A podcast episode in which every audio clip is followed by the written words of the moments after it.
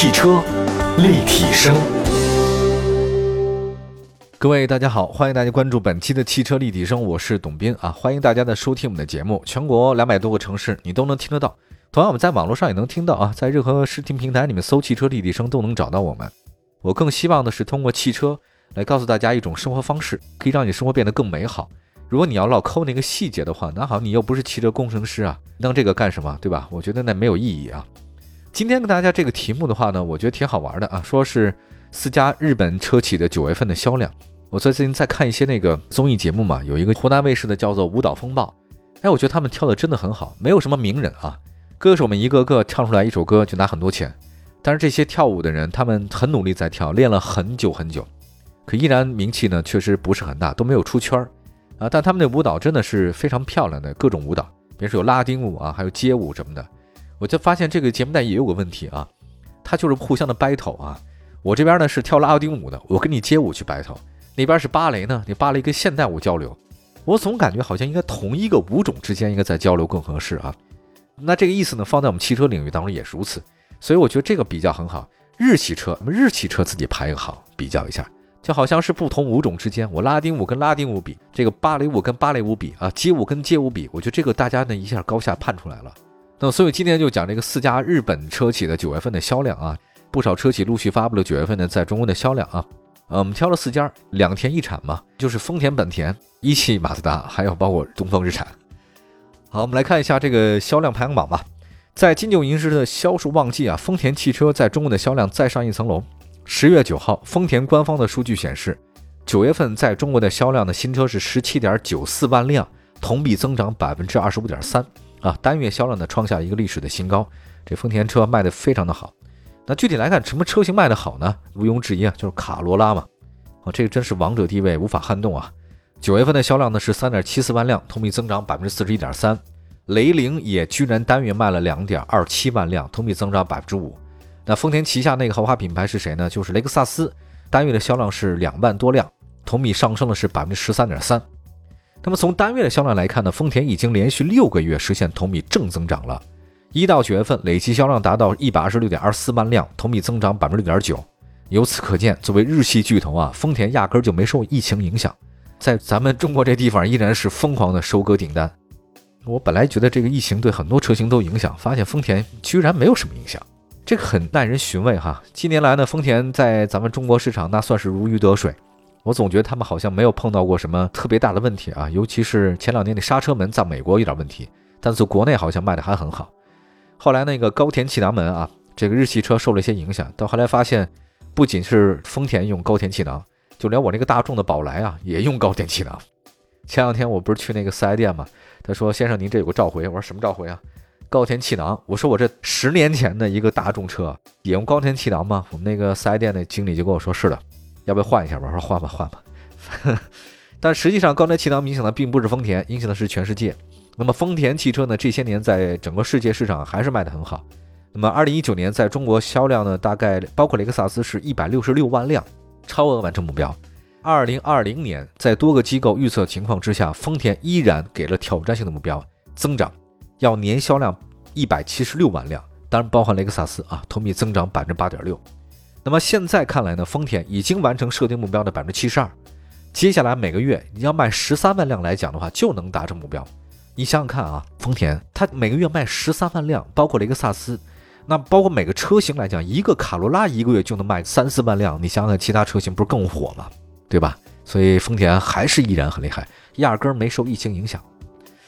下来再说另外一个两天啊，两天当中的本田，十月十二号，本田汽车公布了销量啊，数据显示，本田九月份在中国的终端销量十六点九万辆，很厉害啊，同比增长百分之二十二点三。一到九月份累计在中国销售新车一百零六点六万辆，同比下降百分之六点一，降幅呢收窄了。我们分合资公司来说吧，因为本田有东风本田和广本嘛，来看一下广本吧。广本汽车九月份终端销量八点二万辆，同比增长百分之二十四。东风本田终端销量八万七，同比增长百分之二十。累计销量看呢，一到九月份啊，虽然是累计下降了一些，但是呢，确实下降的幅度收窄。东风本田累计销售五十二万辆，这个也下滑一点点，不多。具体车型来看，九月份本田在中国地区有七款车型销售破万：雅阁、皓影、缤智、凌派、思域，还有本田 CR-V、本田 XR-V。另外，雅阁、思域和本田 CR-V 单月销量超过两万辆。那本田紧随丰田其后嘛，就是丰田卖三万多辆，卖两万多辆啊。虽然你你是老大，我不撼动你，但我紧跟你就好了，这个很厉害。跟丰田没有受什么疫情影响一样，本田是比较早的从这个疫情中走出来的。那近期呢，在中国市场销量节节攀升，七到九月份连续三个月冲下历年单月终端汽车销量的历史最高纪录。那么就合资公司来看的话呢，广本更好。六月以来，旗下的那些车型，像是刚才说的缤智凌派嘛，这个都很好啊。皓影、雅阁都月销过万。广汽本田比东风本田卖的更多一些。那本田今年年计划销量是一百五十五万辆，已经完成了将近百分之七十了。接下来每个月要维持十六万辆才能达成目标啊！这个对本田来讲稍微有些难度，不太容易。我为什么要讲这些事情？因为它年终目标是一百多万辆，可年底的话呢又得冲量。如果按照那个的节奏来卖车的话，好像不太行，所以本田一定会在年底有大量的促销措施，大家都关注关注这事儿就好了。好吧，休息一下，一会儿呢再说说其他两个车啊，日产和马自达到底卖了多少呢？日系车这四强还是挺厉害的，一会儿回来。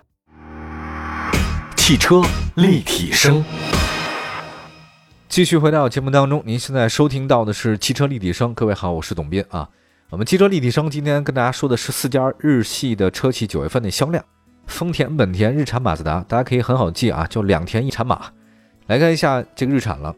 日前的日产汽车公布最新销量数据显示，今年九月份日产汽车中国区销量新车十四点二万辆，同比增加了是百分之五点一。一到九月份累计在中国的销量是九十八点五万辆，是下降了，下降了百分之九点七。那日产说了，他说我们这个车呢，包括乘用车、轻型商用车，还有整车进口。乘用车板块大家都知道了，包括东风日产和东风启辰嘛。这两者销量呢是十一点九万辆，其中东风日产啊，这个销量是十一点二万辆，是贡献主力啊。这个九月份一个月卖十几万辆。具体来看的话呢，日产轩逸这个算是他们家扛把子的车型，九月份您猜卖了多少辆？五万七千辆，这个算是这个车型啊历史上最佳的九月份销售记录。一个轩逸一个月卖五万七千辆。天籁的九月份终端销量呢是一点二万辆。骐达呢是零点六万辆，奇骏九月份卖了一万五千辆，逍客还有一点六万辆。另外还有一个轻型商务车板块，这个就跟其他的几个日系车不太一样啊。包括它有东风汽车股份公司和郑州日产，九月份呢还卖了两万多辆，增长百分之十二。那其中呢这个东风汽车公司啊增长很多，百分之十，卖了一点五万辆。九月份郑州日产呢是卖了不多啊，卖了只有四千辆，同比增长百分之二十二点九。从车型来看的话呢，轩逸居功至伟。就是轩逸啊，在日产的地位相当于哈弗 H 六啊，在整个长城的地位差不多。啊轩逸呢，基本上为东风日产贡献了百分之五十一的销量，为日产汽车在中国销量贡献了百分之四十。所以在这款车的推动之下，东风日产实现同比增长百分之八点七。再来看一下商用车板块，商用车板块的话，那个皮卡和轻卡呢也在不断的提升。所以说，日产的产品线比丰田或者说本田啊，在中国更多一些。所以它这一系列战略调整，日产汽车在中国国内的这个认知度是越来越高了。我还是特别怀念郑州日产，就是大家可能都觉得现在郑州日产已经是销声匿迹了哈，大家都觉得应该东风日产啊，什么轩逸啊、逍客啊、奇骏这个是扛把子，还有包括天籁。但实际上，在我一开始认识日产车的时候，就是郑州日产。最早第一批咱们的中国的勇士们、车手们冲战达喀尔，就郑州日产，卢宁军嘛，印象特别深。我当时在厦门的时候认识他。我就问他，我说这车你改装的满意吗？老卢当时一句话说，这这这没怎么改装，我对改装一点不满意。但就这句话就奠定了郑州日产的这个技术很强。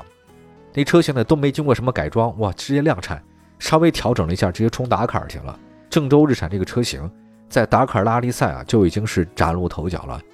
我曾经有一段时间不是在做很长期的那种旅游节目吗？旅游节目当中啊，我们那节目组有一辆那个郑州日产的帕拉丁那款车型。就这款车征战达喀尔了嘛？那个帕拉丁那车就是，哎呀，那个车是真的油耗挺高的，但是就是皮实，怎么开都没事儿，到哪儿开着都没事儿。因为我们做旅游节目嘛，那什么路都跑，谁都开，但那个车适应性极强。后来直到我们这个节目黄了，那个车都还在。哎呀，真是，这个车比节目的这个时间还要长啊。好吧，我们想说就是像日产，它的很多越野车其实还真的是不错的，还有 SUV 真的很棒，所以希望它能够越做越好吧。下一个再说说同比增长的马自达。提到马自达的话呢，大家就既熟悉又陌生吧。反正这个因为马六实在太成功了，到最后搞那个锐意啊，还有包括其他车型，都被这个车的光芒所掩盖。那日前的马自达也公布了九月份在咱们这儿的销量成绩啊，数据显示，马自达九月份在中国市场销量新车是两万零九百二十二辆，环比增长了百分之二十点七，同比也增加了百分之一点五。这个对于马自达来讲不容易啊，因为今年前三季度马自达呢在中国的销量确实下滑了稍微多一点，下滑了将近百分之五点二啊，这个卖了十五万辆。因为马自达本身产品力的问题啊，还有它的宣传，你不能再跟那斯巴鲁比了吧？从旗下的合资来看呢，长安马自达卖了一万四千辆，这个是九月份，环比增长，同比也增长。今年前三季度，长安马自达长马累计销量达到九万四千五百二十二辆，下滑一点。一汽马自达的话，九月份销量是才六千辆，环比上涨，但同比下降啊，这个没办法，品牌力。从具体车型来看了，马自达呢，在中国的销量最高的车型就马三昂克赛拉。这款车的话，九月份卖了八千多辆，还有马自达 CX 四，在九月份呢卖了三千多辆啊，前三季度呢也卖了三万多辆。马达 CX 五九月份的话呢也是卖了三千多辆。对于马自达来讲，虽然卖的不是很多，但是它值得我尊敬啊，因为让我特别振奋的是呢，传说中的转子发动机呢要回归了，但是呢不会回到咱们普通的量产车啊，它以增程式的形式呢搭载到马自达 MX 三零这未来车型当中，用来给电池供电。其实据说这个车好像在日本那边呢已经在测试啊，就上路测试了，有望在二零二二年在日本本土上市。我发现我这个人对一些这个奇奇怪怪的东西有执念啊，我这个转子发动机，我觉得这么好玩的东西，为什么不让它再多一点呢？它给我们另外一种思考的可能性，对吧？谁说做节目非要那样啊？谁说发动机就必须是我们现在这个样子？转子为什么不可以啊？这我觉得也是可以的。前段时间。大家都知道那个压燃版的那马达斯昂克萨拉 CX 三零上市嘛，其实这个热度还是挺高的。就长马呢，好像比一马热闹。未来情况怎么样呢？我也希望长马达能越做越好吧，挺厉害的。我们今天总结一下吧，说的其实是我们日系的四强。我觉得对于日本车来讲，它其实是有非常非常多的特点的。